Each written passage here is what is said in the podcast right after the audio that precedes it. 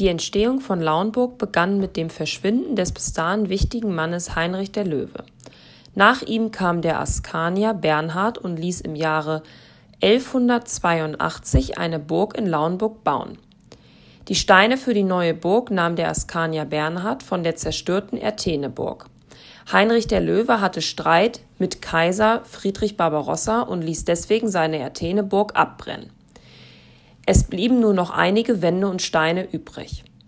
Der Askanier Bernhard wollte die Burg an einem anderen Platz neu bauen. Der Platz auf dem Schlossberg gefiel ihm besonders gut. Durch die steilen Hänge und den Burggraben galt die Burg als fast unbezwingbar. Der Name der Burg war Lovenborg, das heißt Burg an der Elbe. Von der Burg an der Elbe sind in den folgenden Jahren keine Reste erhalten geblieben. Später haben Herzöge von Lauenburg hier ihr Schloss gebaut. Heute steht das Rathaus von Lauenburg an der Stelle der alten Burg und des Schlosses auf dem Schlossberg.